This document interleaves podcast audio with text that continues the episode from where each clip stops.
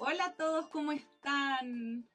Vamos a estar junto a Claudia, ella es educadora de párvulos y nos va a estar comentando eh, una problemática que muchas veces nos cuestionamos, que es qué regalarle a un niño cuando está recién nacido o cómo podemos estimularlo de forma correcta porque son muy chiquititos y muchas veces no sabemos qué hacer.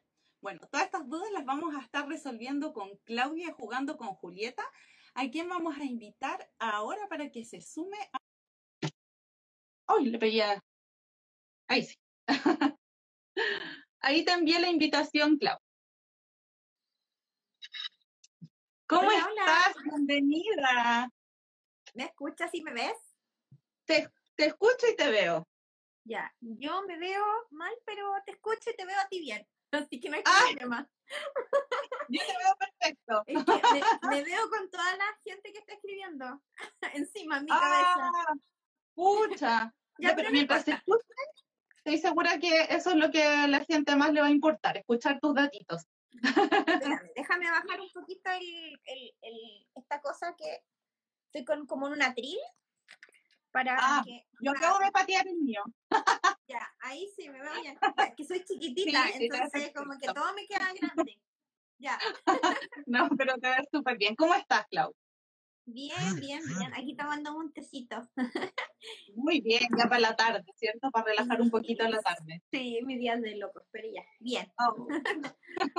Día de mamá. Oye, Clau, les estaba, les estaba comentando ahí un poco a, a todos nuestros seguidores de que muchas veces cuando nace una guaguita o cuando uno tiene una guaguita o va a ir a un primer cumpleaños, no sabe qué regalar porque uno puede ver muchos juguetes, pero no todos son pensados en el primer año específicamente de, de una guaguita, porque sus habilidades son diferentes, etcétera, ¿verdad?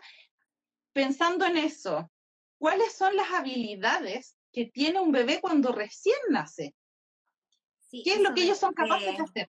Eso de regalar juguetes en la primera edad es todo un tema, porque yo me acuerdo cuando iba a baby shower de mis amigas, todos llevan ropa, nadie lleva juguetes, como que no lo creen, no lo creen esencial ni, ni, ni importante para la primera etapa. Sí, No saben qué elegir. y- sí, no sabes qué elegir o, o si lo va a ocupar, no lo va a ocupar o cuánto le va a durar, porque siempre dicen es que los primeros juguetes no duran. Y, y- y la verdad es que sí, pueden durar porque va a depender de la, del uso que le demos, el cómo se lo demos. Y, y hay juguetes que yo tengo de la Juli que son de bebés y que todavía ella lo ocupa. Así que eso de Imagínate. que no duran no es verdad, porque finalmente uno le va a dar ese uso. Claro, obviamente hay cosas que, que son propias de la primera etapa, pero hay otras que se Claro. pueden extender en el tiempo. Em, Sí. con respecto tu pregunta, eh, ¿qué aprenden los bebés? Uy, es que es súper difícil hablar de, desde el primer año porque son etapas eh, muy largas. Eh, pero Ujú. finalmente la- los primeros cuatro meses, netamente, Ya. eh, el bebé necesita el juguete que se llama mamá. pero si nos vamos al, a la pechuga de la mamá, pero netamente si vamos a, a como un material didáctico, Ujú. eh, el móvil, eh, todo lo que tiene que ver con, con los sonidos es súper adecuado para esta primera etapa. Eh, ya después de los cuatro en adelante, que hay como un, un pequeño quiebre, porque ya los niños, algunos, eh, bueno, logran mover su cabecita, ¿verdad? Se logran dar la vuelta, se, se sientan así en, perdón, se ponen de guatita y estiran sus bracitos, ¿verdad? Entonces ya buscan los sonidos, algunos se comienzan a sentar más solitos, entonces ya puedes comenzar a, a incorporar mayores eh, materiales y mayor eh, juguetes a esta, a esta etapa, de los cuatro meses en adelante. Perfecto. Pero, por ejemplo, Clau, cuando nace la guaguita, ¿cuáles son las habilidades que ellos tienen? ¿Desde, desde que nacen? ¿Qué es lo que puede hacer una guaguita? Sin contar los juguetes. ¿Qué Ah, ya, habilidades bueno. ellos tienen? La, la primera habilidad, bueno, el, el- el tema de, de- de mover su cabeza, ¿verdad? Buscar el sonido. Eh, Ujú. el- el- lo que yo te decía, eh, eh, cuando uno le pone la, la- la mano, al, el dedo al bebé, te cierra la manita, Sí. ¿verdad? Ya tiene ese movimiento de las manos, eh, mueve sus manitos, mueve, bueno, y cada bebé tiene sus habilidades propias también, porque hay niños que son Claro. súper hábiles en, en la parte motriz, ¿verdad? Hay otros que no. Así que eh, va a depender de cada niño, pero generalmente esos son como los grandes logros que hace un niño en los primeros cuatro meses. Perfecto. Entonces tú nos decías que durante los cuatro primeros meses lo recomendable son los móviles, que generalmente se ponen sobre la cunita, ¿verdad? Los colgantes también entrarían dentro de esa categoría, los que cuelgan en los coches, etcétera. Sí, sí los coches, las cunas, todo lo que tiene que ver con lo colgante, porque también me genera estímulos, bueno, y ahora vienen todos con sonido, entonces como vienen mucho más completos. Mucho más completos. ¿Hay algún otro juguete que se ha recomendado, por ejemplo, ya? Voy a una tienda, tengo que hacer un regalo para una guaguita que está recién nacida. ¿Puedo comprar entonces un colgante? ¿Puedo comprar un móvil? ¿Hay alguna otra cosita que nos sirva para estimular una guaguita? Por ejemplo, sí, tu vista, no sé si El gimnasio, el gimnasio es como súper apropiado porque el gimnasio te dura prácticamente toda la primera etapa de los niños, hasta incluso los dos años, porque hay, hay gimnasios hoy en día que vienen con juegos incorporados para que los niños después clasifiquen. Eh, me imagino que tú los has visto, que, que la alfombra después te sirve para que los niños incluso vayan de picnic, entonces como súper transversal el gimnasio. Yo encuentro que el gimnasio es lejos uno de los mejores regalos que uno le puede hacer a un niño. Y además que eh, son súper desmontables. Uno puede sacarles el arco, sacar los juguetes, después ocupa solo la alfombra, o sea, tienen un montón de usos. No solamente es rígido, como uno lo puede pensar. Sí, yo por ejemplo todavía ocupo el, gimnasio y la Juli cuando eh, el, el, que tiene la Juli tiene números. Entonces tú puedes jugar con las cantidades, eh, puedes también hacer clasificación, como te decía. Entonces lo puedes ocupar de distintas maneras. Y algunos traen como cojines desmontables. Entonces también te sirven para otras cosas. ¿Para qué eh, cuéntanos? ¿Para qué podría servir este cojín? Bueno, Tú que eres mamá, además. sí, bueno, el cojín, el cojín yo lo ocupaba mucho porque a la Juli le costaba sentarse. Entonces, eh, no solamente lo ocupaba como un gimnasio cuando tú estás eh, sentado boca arriba, sino cuando ya se empieza a sentar, ocupas el cojín. Eh, cuando, por ejemplo, se empiezan a sentar en una silla, no alcanzan, te sirve el cojín. Cuando vas en el auto, te sirve el cojín. Al final, te sirve para muchas cosas. Multifuncional. Bueno, también lo ocupa para sus muñecas, así que finalmente ha sido como una de las cosas que más hemos usado. Otro de los juguetes como en la primera etapa son los peluches o estas mantitas como tutitos que usan los bebés.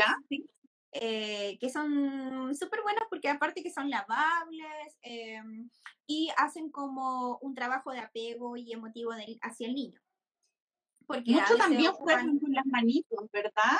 Cuando tienen mantitas, las bobitas juegan con las manitos, ¿eso aquí se debe? Cuando tienen sonidos, tú dices? No, cuando tienen una mantita, como que por lo general las guaguitas empiezan como a manipular las mantitas y todo, aunque hay muchas que, que están pensadas para que tienen estimulación, ¿verdad? Que tienen sonidos, etcétera. Pero a veces uno les pasa, no sé, una frazada, sus tutitos que son de algodón y juegan con las mantitas ¿Por qué eh, están buscando algo los niños al desarrollar ese tipo de, movimientos finalmente? En realidad, en realidad los bebés como lo, que hacen es como descubrir el mundo a través de los sentidos. Entonces, obviamente, todo lo que, lo que le, les llame la atención, ellos van a llevarse, bueno, a la boca, obviamente, pero eh, el tema de tocar, de mover, de explorar, es parte del desarrollo humano, entonces, eh, por, ende, siempre están pensados estos tutitos con, con distintas cosas extra. Por ejemplo, ahora están como muy de moda un tiempo atrás, eh, estos tutitos que tienen como muchas etiquetas. Sí, sí, al tiro a la eh, boca. Exacto, y con las, con las etiquetas con muchas texturas, colores, formas. Entonces, por eso, porque es todo es exploración para la primera etapa. Sí, pues totalmente. O sea, de hecho uno puede ver un monito, cualquier monito que uno tenga, lo, a lo que más les va a gustar a las guaguitas chicas es la etiqueta del monito, no necesariamente el monito, porque quizás no van a entender cómo funciona, pero la etiquetita típica que tienen a la boquita, al tiro. A la boca. Y es porque están en su fase oral también los niños. Exacto, por la fase oral y también por el tema que te decía yo, eh, eh, las texturas y las etiquetas siempre hay más textura que a veces que en el mismo juguete pero ahora estos tutitos están pensados para eso. Totalmente, totalmente. ¿Nos puedes explicar un poquito qué es la fase oral en los niños? ¿En qué, comprende esta fase? Y la, la, fase oral es, bueno, se meten toda la boca, para que sea como palabra simple, se meten toda la boca porque por medio de la boca exploran y conocen el entorno que les rodea. Perfecto. Y en cuanto a las habilidades en el primer año, que es donde nos, nos, queremos enfocar, ¿verdad?, en la conversación del día de hoy.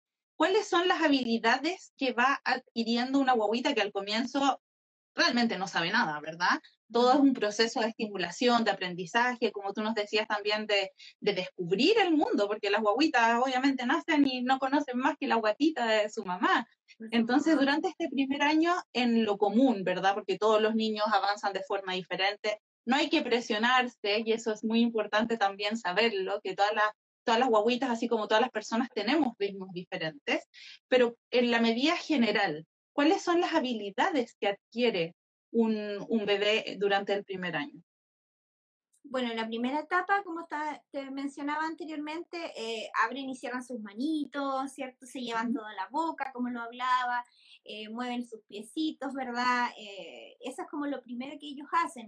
también exploran, empiezan a mirar, siguen un objeto cuando éste se mueve, o también cuando escuchan un sonido tienden a, a, buscar el elemento que está emitiendo ese sonido. Eh, reconocen la voz de las personas más cercanas, ¿cierto? De su repertorio de personas más eh, cercanas. La mamá, exacto, vive con los hermanos, con los abuelos, ¿verdad?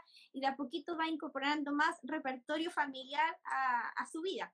Y también eh, ya empiezan después a, a, tomar las cosas, ¿cierto? A explorar por medio del tacto, eh, tiran las cosas, las lanzan, golpean, empiezan a golpear, ¿cierto? Eh, bueno, en la primera etapa de nuevo, cuando yo te mencionaba que se giran, que esto no es fácil, hay bebés que les cuesta mucho el tema del voltear.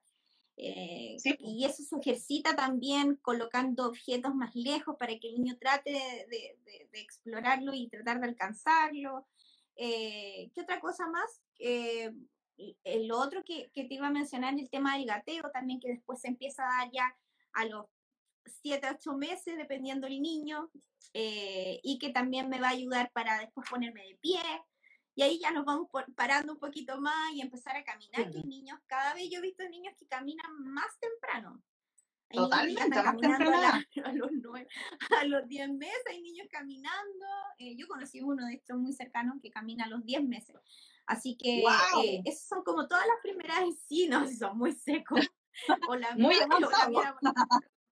Sí, pero muy increíble, era como un duendecito caminando.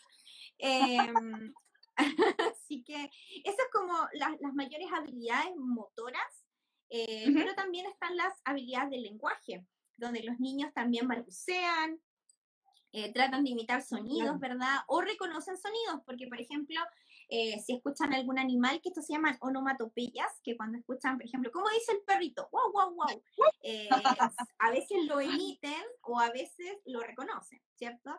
Eh, o también escuchan los sonidos de las cosas que están en nuestra casa, ¿verdad? Que las reconocen, por ejemplo, los objetos como, no sé, la lavadora, el auto. esos objetos ya empiezan a identificarlo y obviamente empiezan a incorporar palabras también, sus primeras palabras, ya alrededor de el primer año, los 12 meses, ¿verdad? Empiezan a incorporar sus primeras palabras. Oye, Clau, y por ejemplo, ¿cómo podríamos em, estimular las primeras palabras de, de, una guaguita en el primer año? Tú decías bien lo de, lo de la onomatopeya, que es enseñarles a través de los sonidos que ellos puedan ir escuchando y los van relacionando, ¿verdad? ¿En qué momento podemos comenzar a hacer este ejercicio?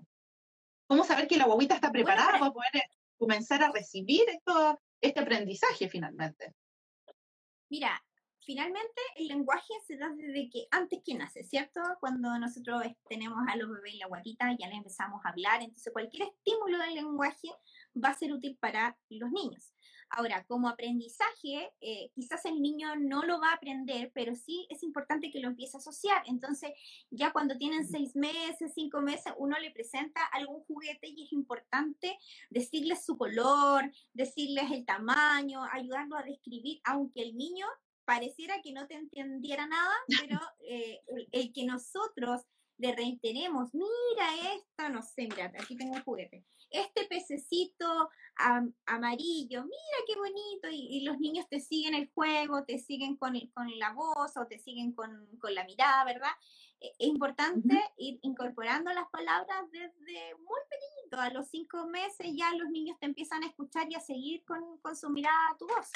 Eh, importante también para, para, ampliar el lenguaje, uno como adulto, utilizar distintas tonalidades de la voz, porque los niños obviamente no hacen separaciones de, de sonidos como nosotros. Nosotros ya tenemos adquiridos los, los, sonidos, ya nosotros ya reconocemos. Para ellos todo igual. Entonces, eh, todavía no han desarrollado eh, por su madurez el diferenciar los sonidos. Entonces es importante nosotros hablarle de manera un poquito más fuerte, eh, con distintas de voz, claro, inflexiones de voz, alargar las palabras.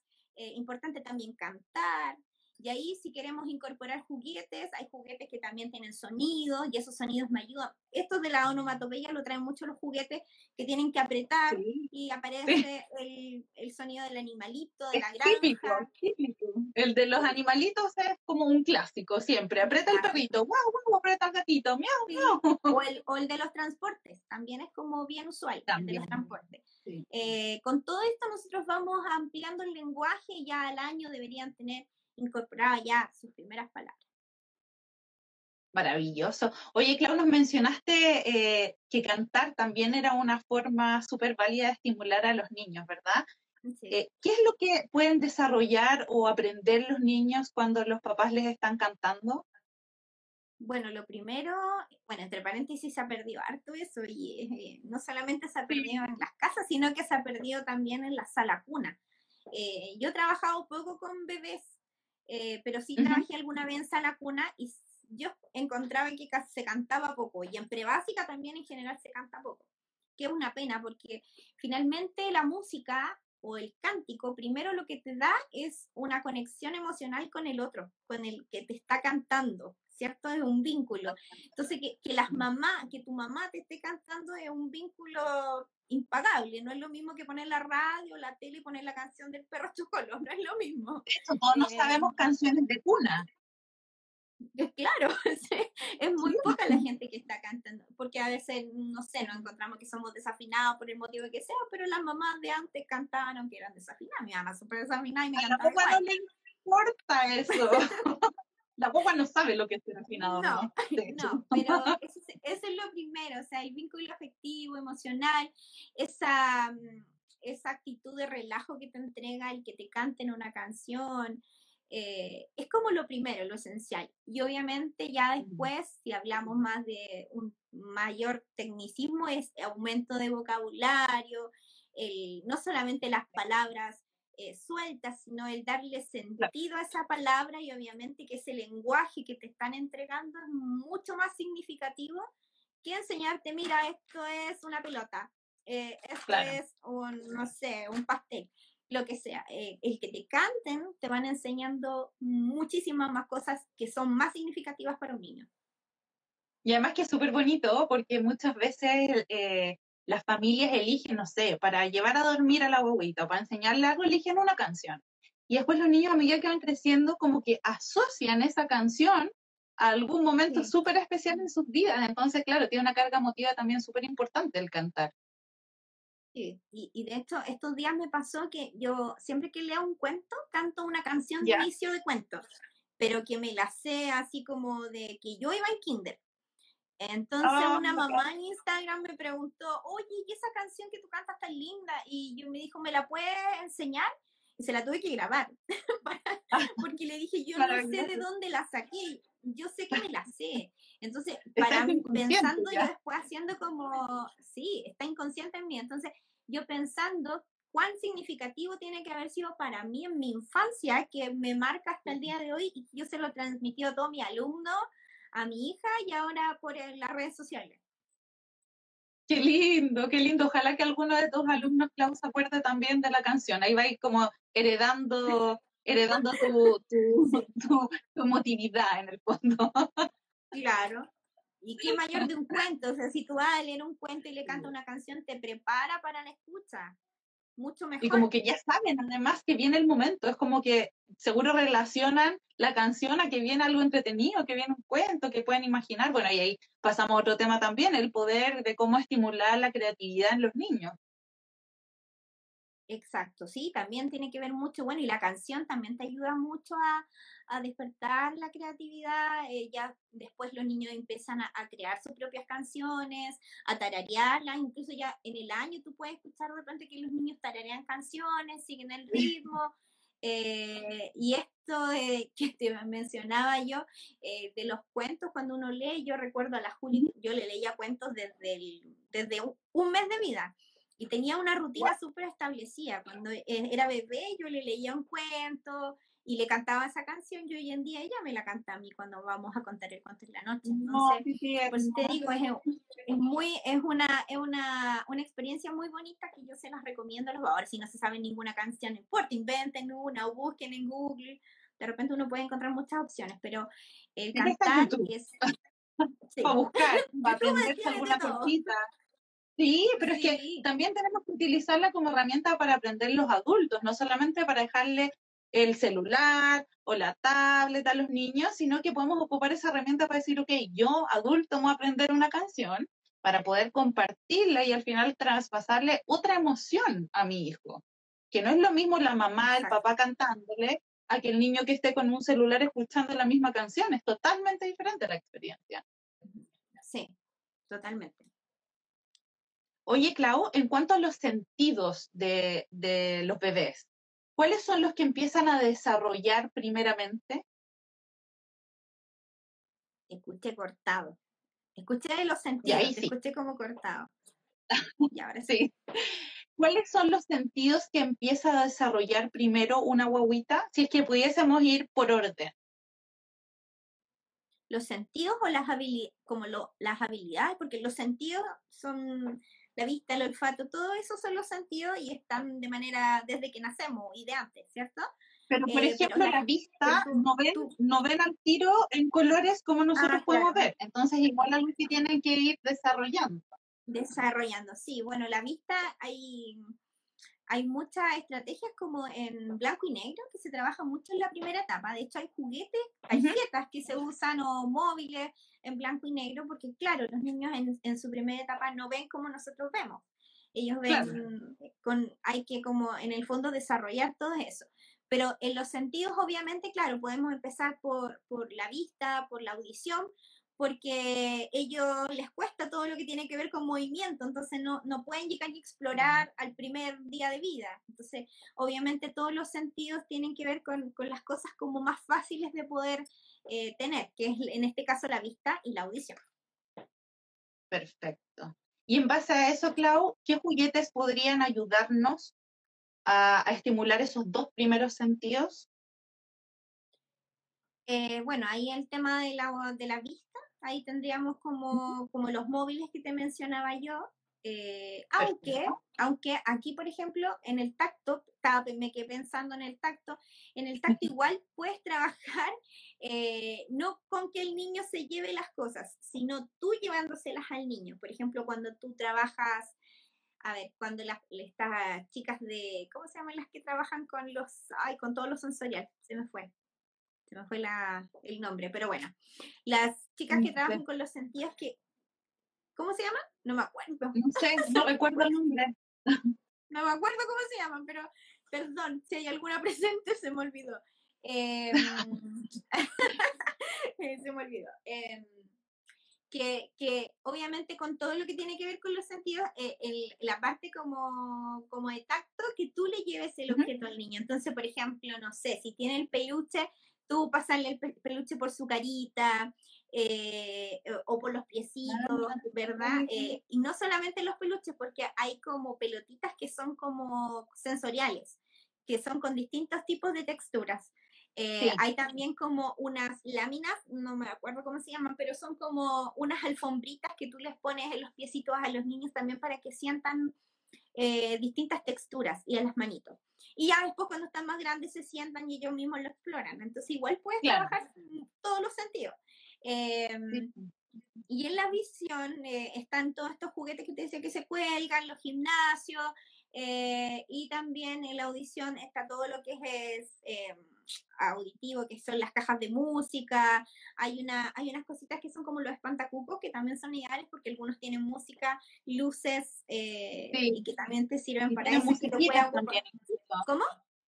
Tienen musiquitas también incluso. Exacto. Bueno, los móviles, los móviles tienen, tienen movimiento, tienen sonidos, o sea, estimulan al final los dos sentidos a la vez. Exacto.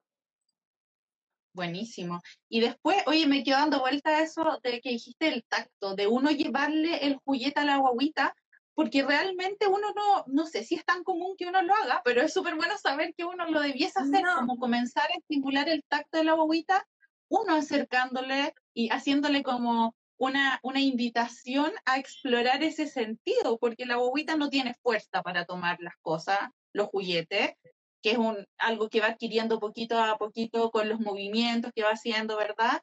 Y claro, es una invitación, como te decía, así como, mira, existen otras cosas que tú no conoces y que pronto vas a poder tomar, tocar, etcétera. Eh, de hecho, me acordaba que yo, por ejemplo, a la Juri, como a los tres meses, le pasaba plumas en los pies como para ah, y le hacía masajes con aceite. Entonces, por eso te digo, se puede trabajar en lo, lo, tacto, porque uno de repente como que dice, eh, el tacto uno lo asume como las manos, pero no solamente son las manos, sino que también es todo nuestro cuerpo. Eh, los pies, la cara, eh, la guatita, todo tiene que ver con el tacto. Entonces, es la sensibilidad Exacto. Y ahora me acordé, terapeuta ocupacional, ellas son. ahora me acordé. Te apuesto que tenías un comodín ahí. no, me acordé que conozco a alguien que es terapeuta ocupacional y no tenía que decirlo porque si no me iba a sentir culpable. Ah, muy bien, listo. Saldado entonces esa deuda. Terapeuta ocupacional, sí. Oye, Clau, hay también muchos, muchos juguetitos que tienen como unos espejos, que por supuesto no son espejos porque están pensados en los niños chiquititos, que son plásticos, pero que los niños sí pueden ver su reflejo, ¿cierto? ¿Para qué sirven y a qué edad podrían los niños empezar a, a utilizar este tipo de juguetes? Mira, los espejos, eh, yo la verdad que te los lo recomendaría para los cuatro meses porque eh, es más fácil como, como que el niño vaya comprendiendo un poquito más lo que está pasando, porque ves el reflejo, te llama la atención, pero tienes mejor visualización ya de esa edad. Eh, y bueno, y sirven para eso, como dices tú, para ver el reflejo no solamente el tuyo, sino que del que te rodea, porque por medio del espejo ves toda la, habitación donde tú estás o las personas que están ahí, eh, también el reconocimiento del cuerpo, ¿verdad? Porque no es lo mismo eh, como tocarse que verse, eh, que tengo cabeza, que tengo ojos, ¿cierto? Por medio de esos espejitos también nosotros como las mamás o papás podemos ir diciéndole, mira, hasta tu nariz, como para ir reconociendo las partes de su cuerpo, o a veces eh, el ir como de, eh, ir analizando el entorno por medio del reflejo. Así que eso se trabaja más que nada mm. el área cognitiva, y de vocabulario y de vocabulario cognitiva todo lo que viene que ver con el conocimiento eh, y de vocabulario también para, para los más pequeños, aumento de vocabulario. Qué bueno, es bueno. Y sabes que ese, eh, los espejitos que estamos conversando generalmente vienen incluidos en los gimnasios. Que tú también decías que, que es súper recomendable o una súper buena idea como de, de, primer regalo o para que todos los niños debiesen tener porque realmente los, ayuda, los ayuda perdón, muchísimo en todo su desarrollo en la, en los, hay unos móviles que vienen como para los coches también, que de repente traen esos espejitos. Sí, que son como un arco. Sí, y los libros también, los libros blandos. Los libros, hay libros blandos que también traen, es que ahora hay tanta cosa, pero la verdad es que, pero generalmente yo lo que recomiendo es que ojalá sean espejos como no tan pequeños. Para los, o sea, al principio igual les va a servir porque se ven ellos mismos, pero, pero como para poder trabajar mucho más, ideal el que trae el gimnasio, porque se ve más. Mucho más amplio, totalmente. Y de hecho, en, los del, en los del gimnasio, por ejemplo, de repente se sacan y tú lo puedes poner abajo. Entonces la perspectiva va cambiando. Entonces, cuando tú pones. No, y ahí, las guaguitas tienen que, quedar pero totalmente asombradas. O sea, imagínate de ver primero, primero de verse por primera vez. Uno no se acuerda de ese tipo de cosas, pero debe ser súper increíble la reacción que pasa en las guaguitas, es decir, ¿qué es esto que estoy viendo? Porque no saben qué son ellos, finalmente. Y cambiarles el ángulo, o sea, el tener la posibilidad de ver todo eso en una guaguita eh, es lindo. Trabajé en una sala, en una sala cuna donde tenían esos espejos en las cunas, eh, como en la muralla de la cuna. Entonces los bebés se paraban y lo primero que veían eran ellos a sí mismos. Entonces era muy genial, era muy genial porque tú entrabas y estaban todos mirándose. Como, y si tú les hablabas, ellos te miraban por, por, el espejo, así como que te miraban de reojo por el espejo. Así que eso les llamó muchísimo la atención, sí, porque obviamente es un, un descubrimiento visual importantísimo. Totalmente, totalmente. De hecho, es súper común también ver, no sé, cuando, quizás cuando son un poquito más grandes, no el primer año, pero cuando están frente a un espejo los niños, tocándose así, tocando el espejo, tocando el espejo, como si hubiese algo al otro lado. Sí, y, igual es, difícil, por ejemplo, trabajar la lateralidad en un espejo. Eh, entonces también lo puedes trabajar ya con niños más grandes. Totalmente. Pero volviendo a, a, nuestro tema, que es el primer año de vida, ¿verdad? La primera etapa, hablemos un poquito de la motricidad porque la motricidad en general se divide en, en dos, dos como áreas mayores, ¿verdad? Que es la motricidad fina y la motricidad gruesa. La motricidad gruesa es la primera que se empieza a desarrollar en los niños, ¿verdad? ¿Esto ocurre en la primera etapa de los bebés? En la primera etapa, como dices tú, la primera es la, es la gruesa, porque eh, la gruesa eh, nosotros desarrollamos o, o, necesitamos los músculos más grandes. Entonces, por, por ende, es más fácil de, de trabajar. Y, y, en la medida que nosotros trabajemos la motricidad gruesa, vamos a comenzar la motricidad fina. Pero la motricidad fina no es solamente las manitos. La motricidad fina también incorpora los pies, eh, la boca y los ojos. Todo eso es fino. Ah, perfecto. Y la motricidad gruesa, tú nos decías, ¿cierto? Que son los músculos más grandes del cuerpo. Imagino que son las piernas y los brazos principalmente, y quizás el, los músculos que, que te puedan sostener, ¿verdad? Sí, el tronco, la, la, cabeza. Claro, ¿y cómo podemos trabajar en los niños la motricidad gruesa o detectar quizás que no, no está teniendo el avance esperado en esta motricidad? ¿Es posible notar eso? sí, de hecho yo tengo mi experiencia, yo la otra vez te lo comentaba, no sé si alguien estaba presente en esa vez, pero yo gracias a, esos ejercicios de motricidad gruesa que hacía con, con, Julieta, me di cuenta que tenía hipotonía. Entonces, para mí fue nuevo conocer la, que la hipotonía. La hipotonía es la baja tonicidad muscular. Entonces, ella, por ejemplo, mm, tú la ponías en, de guatita, tiene que hacer esos ejercicios donde va levantando los bracitos para que levante su cabeza y los moviera de un lugar a otro, o sea, de un lado a otro. Y tú vas poniendo objetos para que ella siga el objeto, ¿verdad? Y son los primeros ejercicios que uno hace con los bebés. Entonces, ese ejercicio ella no lo hacía. Y yo la llevé al pediatra y la pediatra la derivó a un neurólogo y ahí le, le diagnosticaron hipotonía y estuvo con kinesiólogo hasta el año, hasta el año dos meses, cuando empezó a caminar, porque la Juli caminó al, año dos.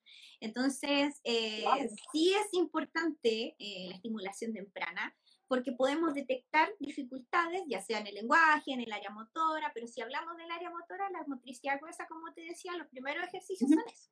El, que el niño eh, se voltee, ¿verdad? el que sea capaz de levantar sus brazos, su tronco, el cuello, mover la cabeza, esos son como los primeros movimientos que hay en esta etapa. O sea, podríamos decir que como tú nos comentabas en tu caso, si es que notamos que nuestra guaguita no está haciendo o respondiendo a los estímulos de esta forma, eh, debiésemos ir a un especialista y mencionárselo. Sí, importante. Yo, por ejemplo, se, lo menciono a la pediatra. La primera pediatra no me hizo caso. Eh, pero por eso también es importante como seguir el instinto de mamá o de papá mm. y optar por otra opción, otra pediatra, y esa pediatra efectivamente le dijo, sabes que para mí que tiene hipotonía, entonces la derivó a un neurólogo para que corroborara eh, el diagnóstico y efectivamente tenía hipotonía y hiperlaxitud, era hiperlaxa.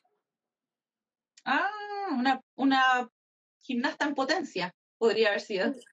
Sí, porque de hecho por eso la pusimos en ballet los primeros años por lo mismo, porque había que como, igual como estimular eso y todo, pero eh, la terapia de Guinness le sirvió muchísimo y ahí eh, empezamos a trabajar más estimulación temprana, todo lo que tiene que ver con lo motor. Perfecto.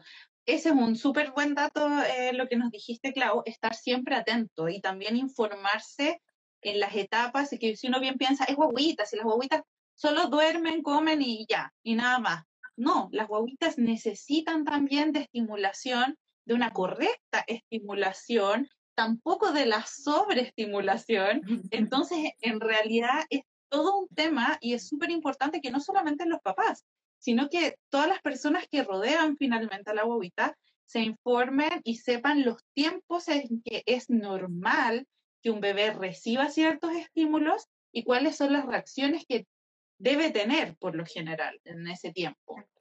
Igual es importante el tema de, bueno, yo creo que también el que yo fuera educadora hizo que quizás me diera cuenta, eh, porque muchas mamás que me han comentado, me han comentado, oye, yo no me di cuenta, eh, ¿cómo me puedo dar cuenta? Entonces siempre yo les digo, averigüen, lean, eh, pregunten.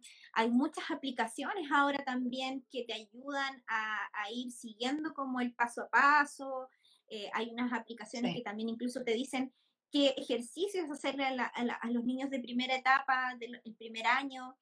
Eh, entonces, con eso mismo te vas apoyando y porque no todos van a la sala cuna, con el tema de la pandemia menos.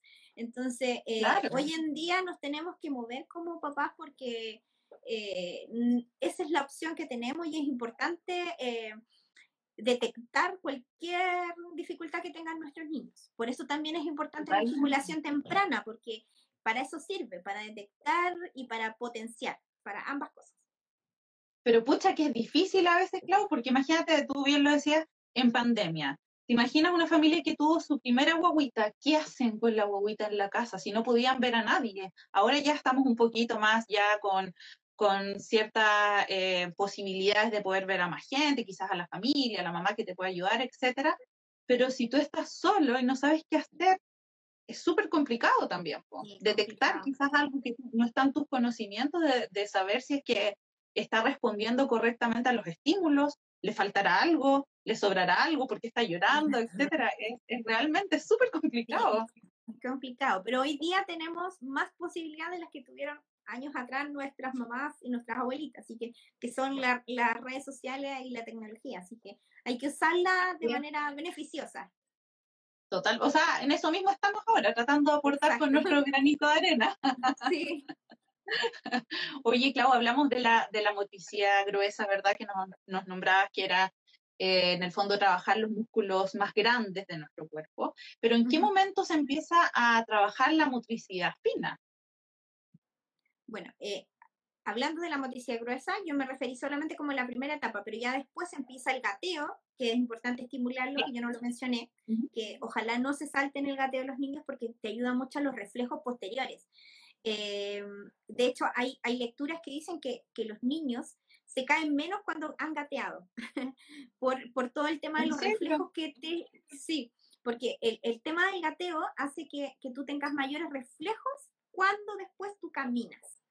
Así que por eso es importante también el movimiento, el movimiento del gateo eh, antes del, caminar, que es, lo ideal.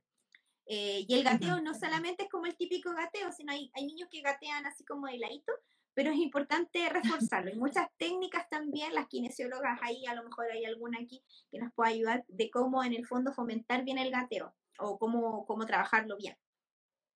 Y ya después con la motricidad fina, eh, la, la, motricidad fina, como te decía, también está en los pies, está en, la, en, los en las manos, ¿verdad? En los ojos, la boca, y eso ya la podemos empezar a, a trabajar ya alrededor de los cuatro meses también, eh, o antes, porque en la succión también están los bebés, también están trabajando en la motricidad fina, pero así como netamente ya eh, como los cuatro meses, cuando empieza el agarre, ¿verdad? Incluso un poquito antes, en los pies, ¿verdad? Hay hay juguetes que tú te los pones en los pies para que los niños se lleven las cosas a la boca. No sé si lo has visto. sí, sí. Como que y tienen sonajeros generalmente.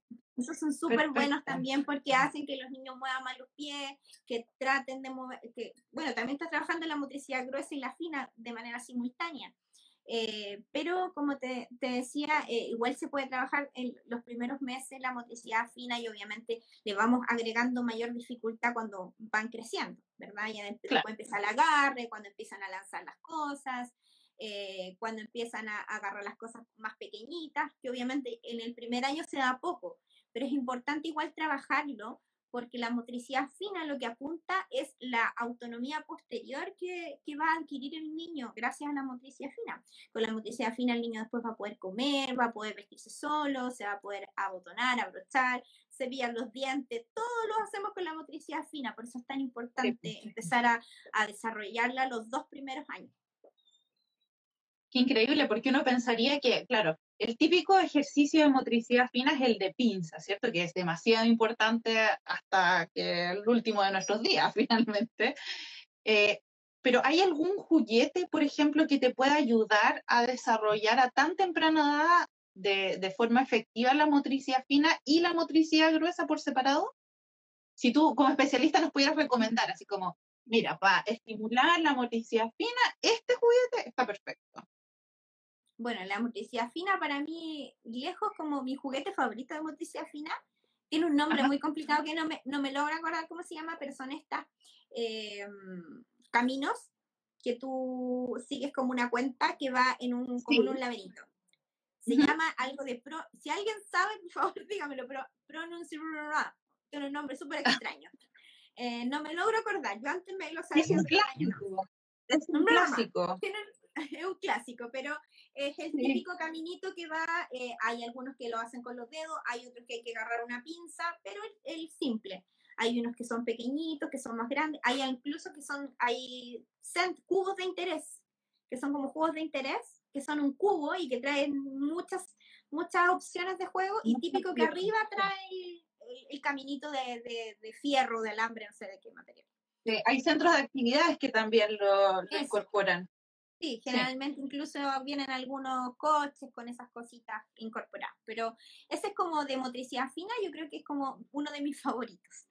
Eh, y el otro que me gusta bastante también es el, que también, eh, el que traen también los coches, que son como los cascabeles. Ya, sí, sí. que hay unas como con texturas, también ese te ayuda bastante para el movimiento de los dedos.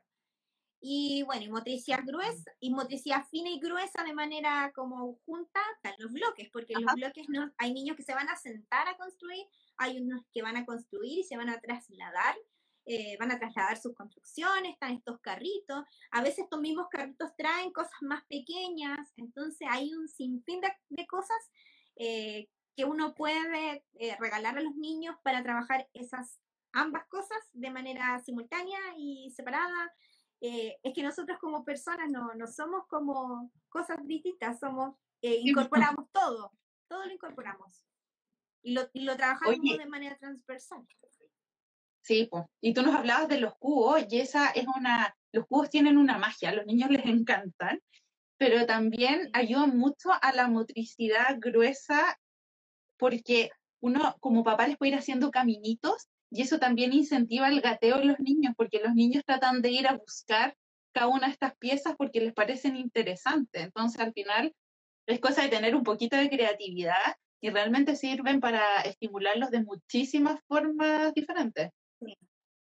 Sí. y, esto, y estos carritos también te ayudan bastante eh, como para, para que empiecen a caminar.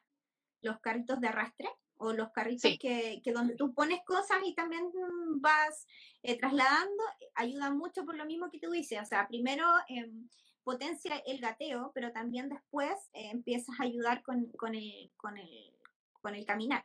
Entonces, eh, todos estos juguetes están pensados para desarrollar habilidades. Uno de repente lo ve como solamente entretención. Si bien es cierto, los juguetes para los niños son entretención, pero uno como adulto que lo ve desde afuera y que sabe eh, sabemos que los juguetes son una herramienta para que los niños descubran el mundo eh, y se entretengan, pero que aprendan felices. Entonces, para eso son los juguetes, para que los niños aprendan felices. Incluso cualquier cosa, una muñeca, lo que tú, lo que tú digas, es un, es un instrumento de aprendizaje, todos los juguetes. 100%. Y para las personas que quizás quieren ser un poquito más mateas, los juguetes por lo general traen eh, una edad recomendada. Y también eso es importante eh, verlo, porque a veces, por ejemplo, hay juguetes que para un niño de, un año no son los adecuados porque tienen piezas muy pequeñas y que los niños, como habíamos comentado anteriormente, están en fase oral. Todos lo van a estar a la boca.